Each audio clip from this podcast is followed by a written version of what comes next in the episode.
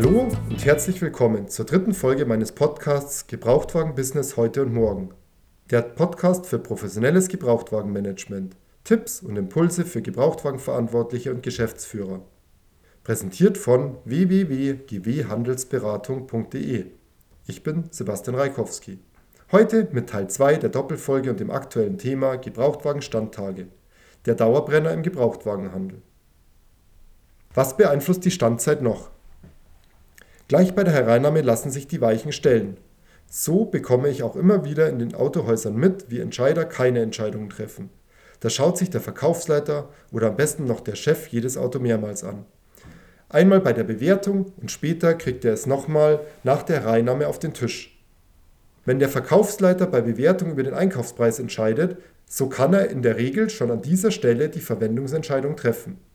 Es gibt Autohäuser, da wird erst einmal hin und her überlegt, das jetzt auch wirklich ein Händlerfahrzeug ist oder ob man den nicht doch auf den Gebrauchtwagenplatz stellt. Wurde vorher bei der Bewertung ordentlich gearbeitet, lässt sich diese Entscheidung ganz schnell treffen. Wird die Verwendungsentscheidung schon bei Erstbewertung getroffen, so wissen bei der Hereinnahme gleich alle beteiligten Mitarbeiter, was zu tun ist.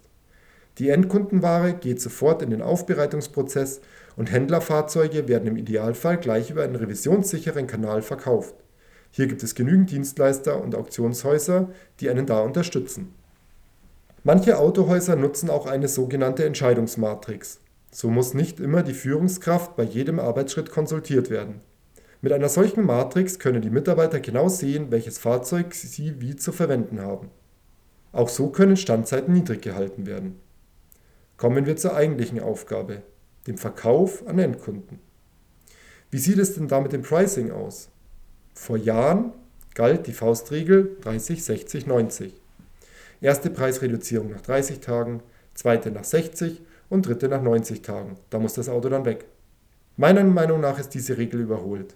In unserem schnelllebigen Markt, der sich auch online präsentiert, sind diese Zeiträume viel zu lange. Es muss ein dynamisches Pricing her. Dafür gibt es heute tolle Tools. So kann ich als Entscheider tagesaktuell sehen, wie meine Fahrzeuge im Vergleich zum Wettbewerb stehen. Was hilft es mir, wenn ich einen schönen 7er Golf für 15.000 Euro auf dem Hof stehen habe und nicht merke, dass mein direkter Wettbewerber zwei Tage später ein 20er Paket gleich ausgestatteter Fahrzeuge für 13,5 ins Netz stellt? Wie groß sind die Chancen, dass ich mein Auto nun für 1500 Euro mehr verkauft bekomme? Wenn ich diese Marktentwicklung erst 28 Tage später feststelle, produziere ich unnötig Standtage. Wenn kein entsprechendes Marktpreistool vorhanden ist, empfehle ich, die Preise mindestens einmal pro Woche zu prüfen. Manche Händler ordnen die Fahrzeuge ihren Verkäufern zu. So hat jeder Verkäufer eine überschaubare Anzahl von Fahrzeugen und kann Info geben, wenn eins oder mehrere seiner Fahrzeuge verrutschen. Auch eine Lösung. Sie bringt auch den Vorteil, dass die Gebrauchtwagenverkäufer sich mit ihrem Bestand auskennen.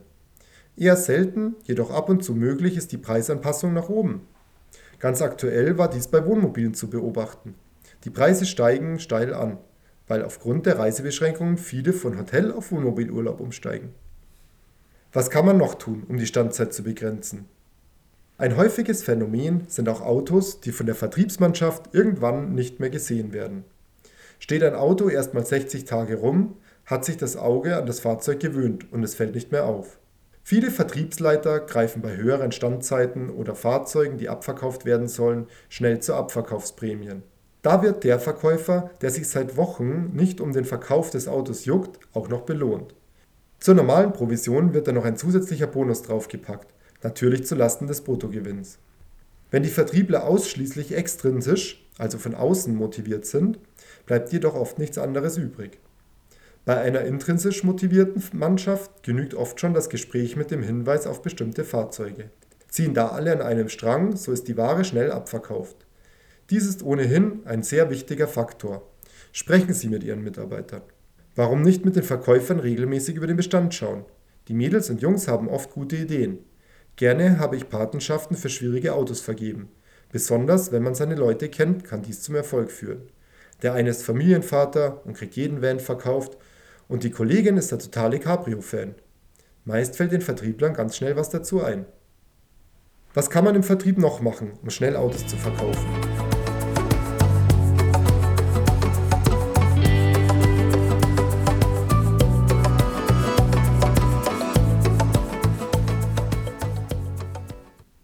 Der erste Eindruck entscheidet. Das wissen wir alle. Online wie auch offline. Ob das Thema Online überall angekommen ist, frage ich mich auch heute noch manchmal. Und das, obwohl doch jeder Autohauschef schon einmal online eingekauft hat. Warum wird dann der Online-Auftritt so vernachlässigt? Jeder sollte sich mal fragen, wie verhalte ich mich beim Online-Kauf? Wenn Sie sich diese Frage gestellt haben, sehen Sie sich mal den Online-Auftritt Ihres Autohauses an. Wie ist grundsätzlich der Auftritt meines Autohauses und meiner Ware im Internet? Sind bei den Fahrzeugbörsen alle Möglichkeiten ausgeschöpft, sich richtig zu präsentieren? Stimmen alle Kontaktdaten? Sind aktuelle Bilder des Autohauses und der Mitarbeiter eingepflegt? Wie ist es um die Homepage bestellt? Bei meinen Recherchen stoße ich regelmäßig auf Standard-Homepages, oft vom Hersteller gebrandet und ohne eigene Händlermarkenidentität. Autokauf ist doch Vertrauenssache. Es geht um viel Geld, nach dem Haus die zweitgrößte Investition der Deutschen. Wie groß kann das Vertrauen jetzt sein, wenn ich mein Wunschauto 50 Kilometer entfernt auf Scout gefunden habe und der Händler nur zwei Bewertungen hat? Eine gute und eine schlechte. Dann habe ich eine 50-50 Chance, dass der Kauf ein tolles Erlebnis wird. Dann schaue ich mir seine Webseite an. Austauschbarer Standardinhalt vom Hersteller. Außer Öffnungszeiten keine Infos, um zu wissen, mit wem ich es da zu tun habe.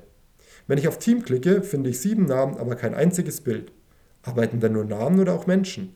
Schafft so ein Online-Auftritt Vertrauen? Ich meine nein. Ein sehr wichtiger Vertrauensbildner sind daher die Online-Bewertungen. Bei einem Angebot, das vielfach austauschbar ist, fährt doch kein Kunde zum Händler mit 3,5 Sternen, wo doch 5 Kilometer weiter ein Händler mit 4,7 sitzt. Oder das Wunschauto wird sonntags auf dem Hof des Händlers entdeckt bei der abendlichen wiederholten Betrachtung des Fahrzeugs online liest der Verbraucher nun einige schlechte Bewertungen. Wird dieser Verbraucher am Montag anrufen, um einen Termin zur Probefahrt zu vereinbaren? Ich bezweifle es. Früher hat der verärgerte Autohauskunde seinen Unmut lauthals am Stammtisch kundgetan. Dann wussten es seine Kameraden und vielleicht noch die Leute vom Nebentisch. Wenn er jedoch guten Service erfahren hat, wurde es maximal einem Freund erzählt. Und es ist heute kein Geheimnis, dass mehr unzufriedene Verbraucher online bewerten, als es die Zufriedenen machen. Nur erreichen die unzufriedenen Kunden heute mehr Zuhörer. Wie lässt sich dagegen steuern? Mit einem aktiven Bewertungsmanagement können Sie dafür Sorge tragen, dass gute Bewertungen online gestellt werden. Da wiegt es nicht so schwer, wenn man ein unzufriedener Kunde oder einen Nörgler schlecht bewertet. Hat ein Händler 50 gute und zwei schlechte Bewertungen, kann das der heutige Verbraucher sehr gut einordnen. Und die Bewertungen kosten im Gegensatz zur Anzeigenwerbung kein Geld. Lediglich ein bisschen Aufwand, indem man seine Mitarbeiter entsprechend schult und die zufriedenen Kunden darum bittet, positive Bewertungen zu schreiben. Einige Händler haben heute schon ein tolles Bewertungsmanagement. Ein wichtiger Aspekt dabei ist auch die Reaktion auf Bewertungen. So sollte auf positive wie auch auf negative Bewertungen online eingegangen werden birgt doch speziell die negative Bewertung die Chance, den Kunden noch einmal umzudrehen und zu einem zufriedenen Kunden zu machen. Darüber hinaus sehen andere User, dass sich der Händler um positives wie auch negatives Feedback kümmert. Ein weiterer wichtiger Aspekt ist die Produktpräsentation online wie offline. Online mit vollständigen Fahrzeugdaten und schönen aussagekräftigen Fahrzeugbildern oder Videos. Hier sollte das maximale Volumen der Börsen ausgeschöpft werden. Manche Anbieter lassen je nach Paket bis zu 30 Bilder zu. Mit einem Platzhalterbild frisch eingetroffen, das auf den Fahrzeugbörsen 30 Tage lang präsentiert wird, reduziert man die Verkaufschancen erheblich, schafft kein Vertrauen und wird gegenüber anderen Fahrzeugen mit Bild auch weniger geklickt. Die Bilder sollten also zusammen mit der Aufbereitung innerhalb von fünf Tagen erledigt sein, besser noch an Tag 1, sofern es die Prozesse und die Sauberkeit des Fahrzeuges zulassen. Wenn Bilder gemacht werden, sollten diese natürlich ordentlich sein.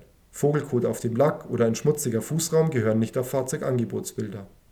Genauso wichtig ist die Präsentation der Ware offline. Wird der Gebrauchtwagenplatz regelmäßig neu gestellt?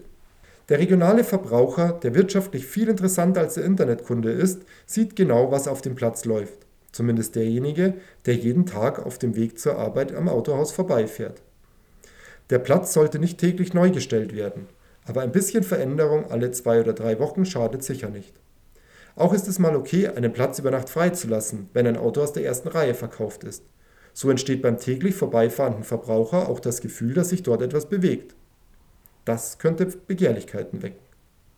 Wird jede Lücke sofort gefüllt, kann der Eindruck entstehen, es gebe keine Bewegung auf dem Platz. Fremdfabrikate oder Langsteher ruhig mal aus der Ecke holen und prominent vorne platzieren. Speziell bei den Fremdfabrikaten ist es ja so, dass niemand einen Mercedes beim VW-Händler sucht. Daher kann die richtige Präsentation für den Abverkauf entscheidend sein. Manchmal lohnt auch ein Blick über den Tellerrand. Neben dem klassischen Verkauf gibt es ja heute noch eine Reihe weiterer Vertriebswege. Das sind zum Beispiel die Autoabos. Diese Abos bieten mitunter die Chance, Fahrzeuge, die sich aktuell nicht verkaufen lassen, zumindest auf die Straße zu bringen und damit auch Umsatz zu generieren. Vielleicht sind ja die 10 gleichfarbigen 1er BMWs in Babyblau aktuell bei Käufern nicht sehr beliebt. Für monatlich 399 Euro im Abo schlägt der Verbraucher aber dann vielleicht doch zu. Und wenn die Autos dann nach 6, 10 oder 15 Monaten zurück sind, hat die Ware unterschiedliche Laufleistungen. Solch individuelle Ware ist dann eventuell besser zu verkaufen und weniger vergleichbar. Das kann auch Druck aus dem Bestand nehmen. Auch Leasinganbieter wie zum Beispiel Leasingmarkt oder Vehiculum können ein alternativer Vertriebsweg sein, den man sich nicht verschließen sollte. Um das Thema Standzeiten nachhaltig in den Griff zu bekommen, müssen die Prozesse passen. Und ganz wichtig, Entscheidungen müssen getroffen werden. Und zwar schnell. Nur dann ist Erfolg möglich. Wer zögert, verpasst den Zug und irgendwann auch den Anschluss. Bei Fragen zum Thema Gebrauchtwagenmanagement oder speziell zum heutigen Thema sowie für Themenwünsche oder Feedback kontaktieren Sie mich gerne unter www.gwhandelsberatung.de. GW steht dabei für Gebrauchtwagen. Abonnieren Sie jetzt meinen Podcast. Über eine 5-Sterne-Bewertung freue ich mich sehr. Damit sorgen Sie auch zukünftig für wertvolle Inhalte. Bis zum nächsten Mal. Ihr Sebastian Reikowski.